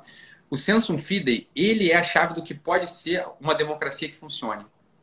O que, é o sensum fidei? É uma outra coisa que ela, ela expressa de outro modo, a vox populi vox dei, né? a voz do povo e a voz de Deus. Olha, é, há muitas objeções contra isso, né? Contra essa expressão, contra essa máxima, né? A voz do povo é a voz de Deus. Olha, o povo mandou, por exemplo, crucificar o Cristo, né? Crucifica-o. Olha, estranho. Então é aí que entra, é aí que entra o assunto do sensum fidei. Né? O sensum fidei é o seguinte, olha, de verdade a voz do povo é a voz de Deus quando, quando o sensum fidei está de pé. Para que o sensum fidei esteja de pé, existe uma série de coisas a serem observadas na sociedade. Se essas coisas não estão de pé, o senso fidei também não está de pé, logo a democracia está pervertida. Não, há, não é possível ter uma democracia. Tá? Então, quando a gente vê. Uma, esse é até um apelo que eu faço aos meus, aos meus colegas que se prestam a, a, a, dar aula sobre ciência do Estado, teoria do Estado, teoria, é, a ciência política. Tem que estudar direitinho esse assunto do senso fidei e a chave está aí. Né? Tem que pegar um teólogo para explicar direitinho o que, que é o senso fidei e onde o senso fidei se corrompe e conectar isso com a noção de democracia. Sem essa, sem essa junção da noção do senso fidei, já, já explico aqui brevemente o que seria um senso fidei de pé. Né? Um senso fidei de pé é, é o senso fidei estaria de pé num ambiente no qual a estrutura a estrutura do centro de hierarquia está tá de pé, ou seja, as pessoas têm noção do que é o, que, que é a estrutura, o que é o centro de proporção das coisas. E o centro de proporção, como a gente falava no início da live. O primeiro deles é a pessoa saber o seu tamanho. Qual que é o tamanho de uma pessoa? Qual que é o tamanho de uma pessoa? O quão livre, o quão feliz essa pessoa pode ser? Daí você conecta o senso fidei, aí você pode conectar com a ética aristotélica, com a ética nicômaco. Né? Quando você pega a ética, ou seja, qual que é o tamanho de uma pessoa? Quais são, qual que é o sistema de funcionamento interior de uma pessoa? Quando isso tudo está de pé, você diz o seguinte, olha, o senso fidei está de pé o senso fidei de pé, pode ser que a democracia funcione. Se o senso fidei, como hoje, hoje o senso fidei está tá no chão, né? Tá no chão. As pessoas não sabem o seu tamanho. As pessoas não sabem qual é o tamanho do mundo. Como a gente bem disse, a exemplo dos redatores de, de, de é, da, né, jornalistas. Olha, eles não sabem o seu tamanho. Eles, eles têm o tamanho de uma criança. Como é que um sujeito desse pode votar? Né? E aí vai uma, e aí, agora, agora é para derrubar e é para eu perder toda a audiência que eu ainda tenho. é o seguinte, quando Platão falava de democracia, tá? E mulheres do meu coração, tá? Mulheres do meu coração que estão aqui com a gente, ofendam-se, tá bom? Porque isso é o que vocês são, né? Por definição, na origem, a mulher, ela é o expediente Agora comecei, eu vou ter que terminar. Né? É, quando Platão, quando a, a, democracia grega, que a única democracia do mundo que funcionou foi a democracia grega, não estava previsto o voto feminino, ok? Não estava previsto o voto feminino. O fato é que a gente vai vendo que o mundo, isso é um fato observável. Quando o voto ele passa a ser um, de, passa a ser o voto pleno, ou seja, mulheres, né, todo mundo pode votar, né? não só as pessoas, os responsáveis, comprometidos, todo mundo pode votar, a gente vê que tem uma, uma crise na regência do Estado. Porque é óbvio, é muito fácil convencer a mulher de votar, é só você seduzi-la. Então, daí vem aquelas ideias loucas, por exemplo, imagine um Churchill da vida. Né? Imagine um Churchill. Se o Churchill fosse hoje, ele fosse. É, ele pleiteasse né, uma eleição qualquer democrática. Obviamente ele não seria eleito. Churchill, hein? O sujeito que livrou o mundo do nazismo. Ponto. Ok? Por que, ele não seria eleito? Porque ele não é aprazível. Ele não é sedutor. Ele não é uma pessoa, ele não é um bom moço. Ele bebe uísque, fuma charuto, é carrancudo e o caralho, mas ele é um bom governante. Ele não, ele não é sedutor, você está entendendo? Então é óbvio que quando as mulheres elas tomam direito, elas têm o direito ao voto, a campanha publicitária eleitoral ela fica muito fácil de ser feita. É só fazer, um, é só fazer uma campanha populista, sedutora. É assim que você, é assim que você ganha a eleição. Porque, óbvio, metade, do teu, metade das pessoas que estão votando é mulher. É só você seduzir, porra. O Collor foi eleito porque ele era bonitão. A minha é avó, sério isso? Minha, é sério? A, a, minha avó fala até hoje. Olha só essa história. A gente fala de política, não interessa o assunto, cara. Pode ser assim, ó. Ah, o Bolsonaro e o Moro. Ela olha e fala assim, ó. Mas o Collor que era presidente, né? Olha, era uma representação do Brasil. Porra, porque ele era bonitão. 30 anos falando uma frase, cara. Porque ele era bonitão. É isso. Tá dando um aviso ali, não sei se ele vai cair. Oh, vai, vai. O Lula não era bonitão, mas o que, que o Lula era? Bem, o Lula era paternalista. Né? Paternalista. Depois que ele, que ele assumiu a cara de paternalista, quando ele não tinha cara de paternalista, ele não ia ganhar nada. É. E oito, só que Isso é uma outra coisa que você pensa. Assim, é, olha só, presta atenção. Isso é só para falar o seguinte: é, não estou dizendo que mulher não. Putz. Ah, a explicação dele vai cair ali. Aí Mas dá pra abrir outra, não dá? Não, se fudeu com, com, com as mulheres. Falando. Agora ele quer fazer o meia-culpa. Mas será que é, a Dilma não seduziu o Azaf ali? Fala, Azaf. Aí, voltou. Azaf tá apavorado lá. Oi, Ítalo, na hora que tu foi fazer o teu meia-culpa, caiu a tua conexão. Continua fora. Ah. Mas eu acho que não é nossa. Não sei, dá pra abrir uma nova. É de vocês, ele vai chamar de novo. Vamos fazer isso, será? Vamos ver se não volta aqui. Alô? Foi. E... Ah, voltou. Eu tô aqui ainda. Tu ia dar a explicação e travou. É claro, comecei a falar umas coisas estranhas. Mas isso tudo é só para falar sobre esse fetiche da democracia. Né? Como a democracia ela é facilmente corrompida. Facilmente corrompida. Né? É, um exemplo simples, é o que o Lucas estava falando, a avó dele ele sempre fazia, mas o Collor é que é óbvio, foi seduzida. É simples Aquilo assim. que era homem representando. Aquilo que era homem. Mas, cara, mas esse negócio é simples de olhar, né? até sobre essa ótica que a gente estava falando mesmo, né? Da monarquia, aristocracia. Quando esses sistemas aí propostos, eles se pervertem, o que, que é essa perversão, no final das contas, né? É quando eles começam a governar para si, né? O monarca, quando governa para si, se torna um tirano. A aristocracia, quando governa para si, se torna uma oligarquia. E a democracia, no final das contas, quando utiliza do populismo, ou seja, fica oferecendo direitos e direitos e coisas para as pessoas, no final das contas, é um governo para si, né? Então não tem como ter um bem comum verdadeiro se tu tá numa lógica. O, o Eric Wegelin conta no livro dele chamado História das Ideias Políticas que um caso de perversão da democracia que é o seguinte: na Grécia lá teve a perversão, né? Uhum. até nesse contexto que esses grandes filósofos estavam escrevendo, estavam criticando pra caralho a democracia, né? E aí eles estavam, inclusive muitos deles queriam governar a Grécia. E, e aí tava esse negócio todo rolando e os caras, enfim, nesse discurso acabaram na democracia direta, lá com Pisistratos e tudo mais, para simplificar, é simplificar a história. Os caras fizeram uma democracia direta, tiraram o dinheiro dos exércitos, botaram dinheiro no teatro. Daqui a pouco saiu os boatos que o Alexandre estava lá na Macedônia querendo cavalgar eles todos, e os caras foram lá na água, né? Porra, a gente precisa do exército de novo, porque o teatro não vai nos salvar na guerra. E os caras, obviamente, tocaram foda-se, ficaram com o teatro, ficaram com a novela. Resultado, uhum. Alexandre o Grande cavalgou, escravizou muitos daqueles que estavam batendo palma pro teatro, e, e, o Eric Wegener bota essa, essa anedota aí no. A democracia no, direta escravizou ele. Isso, ele bota, ele bota essa anedota no History of Political Ideas para fazer a seguinte provocação. O povo grego, em um determinado momento, o povo ateniense, que é tido como a supra-sumo da sabedoria, da democracia, não sei o quê, em um determinado momento do período histórico deles, eles votaram pela própria escravidão. Uhum. É óbvio. é porque a democracia. Enfim. Nada contra a democracia. Nada contra a democracia, não. mas é, é, isso. A democracia, para funcionar, precisa de, um, precisa de, uma série de coisas funcionando. A democracia é o que a gente está falando desde mim. A democracia em si, a palavra democracia, não significa, significa muito pouco. Significa muito isso, pouco. Cara, isso. O que a gente. É que, é que eu sei porque que dá essa, essa sensação de, pô, a gente está falando mal da democracia. Cara, ninguém aqui quer uma ditadura do Bolsonaro. Tá maluco? Né? A ditadura é pior do que a democracia. Cara, a gente não quer nada dessas merdas aqui, cara. A gente só está tentando dizer assim, ó, vamos ser um pouco mais inteligentes para pensar uma palavra. E não vamos achar que tem uma palavra. Pensa que o errado, o louco é achar que tem uma palavra como democracia, que significa tudo que é bom. Ah, não, democracia Exato. significa tudo que é bom e maravilhoso. Aí quando esse cara tá falando mal, puta, esse cara quer ser um ditador do caralho, me, me quebrar aqui. Não, cara, não é isso. A gente só tá colocando uma visão um pouco mais de ciência política em cima disso, né? Sim, problematizando um conceito que está tido como ilibado, né? Como um conceito absoluto. exatamente. Fazer, fazer uma, uma rápida cara... propaganda aqui. Fazer uma Faz aí que eu preciso ir. Tá bom, que é o seguinte. É, pessoal, a gente está falando aqui, tá? Mas graças a Deus não é só a nossa opinião que está nos documentários da Brasil Paralelo.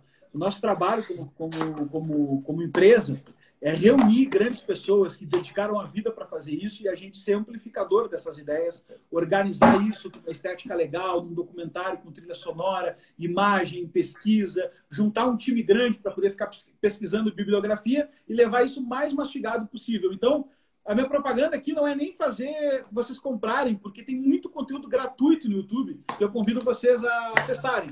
Entra lá Brasil Paralelo no nosso canal oficial e assiste os documentários. Clica ali na playlist tem uma série chamada Brasil, a Última Cruzada, com sete documentários falando da história do Brasil desde a fundação de Portugal. Tem 1964, Brasil entre Armas e Livros, falando do período da ditadura militar aqui no Brasil. Tem o novo Pátria Educador, a trilogia que a gente fez falando da instituição da educação. E a gente está em breve aí lançando, tem o Teatro das Tesouras, fazendo uma retrospectiva de várias eleições brasileiras introdutória para todo mundo que quer se ambientar nessa história. E, cara, agora a gente está entrando mais uma vez para questionar uma dessas ideias que nos parecem dadas e óbvias, que é a ideia de instituição midiática, de jornalismo imparcial e tudo mais. E a gente vai fazer essa produção ainda para esse ano. Em breve vamos anunciar mais detalhes. Mas convidem, convido a todos a conhecer a parte gratuita da Brasil Paralelo, aqueles que quiserem é, se aprofundarem para poder participar mais, tá? E quem não assinar o Brasil Paralelo é otário, já falei logo aqui. aqui já é o marketing agressivo do Brasil Paralelo. É otário. É otário. É otário. Otário. Né? Vacilão. É vacilão. É vacilão quem não assina o Brasil Paralelo. Tem que assinar. É do caralho. Tem que, não tem que nada gratuito. Tem que assinar e nem assistir nada. Só para assinar mesmo. Tem que ir lá agora e assinar. Aí tem que fazer. Lá no... É isso aí. lá no, lá no, no é vacilão e otário. Ah. Muito bom, muito bom, meus caros. Muito obrigado aí pela conversa. Infelizmente eu preciso ir mesmo. Tá bom? Me, ah, melhoras pro bom. teu pai aí, cara. Melhoras pro teu pai. Beleza, não, tranquilo. Tá, Obrigadão, tá, tá, tá, tá, convite aí. Quando quiser conversar de novo também, só chamar, a gente entra aqui e tá bate um papo. Cara, o que não falta é assunto, né? A gente podia ficar aqui Porra, a caramba, dá pra estender isso de infinito. Porra, se a gente fosse estender esse assunto do Samsung Fide, da democracia, porra, a gente ficava aqui mais umas três horas só falando desse assunto, porque é um assunto fundamental também, é, como a gente falou, né? Para falar mal da democracia, mas é, olha, é uma palavra, entendeu? Na tua cabeça, é uma palavra que evoca um negócio que não sabe nem o que, é, na maior parte das pessoas. A gente está só discutindo, que existe uma baita discussão em torno disso, né? Em torno do, do, do, das formas de governo, das formas de poder. Então, meus caros, muito obrigado. Na próxima aí a gente, a gente desenrola outros assuntos aí. Beleza? Valeu, então. Boa cara. noite. Valeu, cara. Grande abraço. Fica com Deus aí, Felipe. Fica com Deus, Lucas. Até mais. Tchau, tchau. também. Valeu. Enda aqui.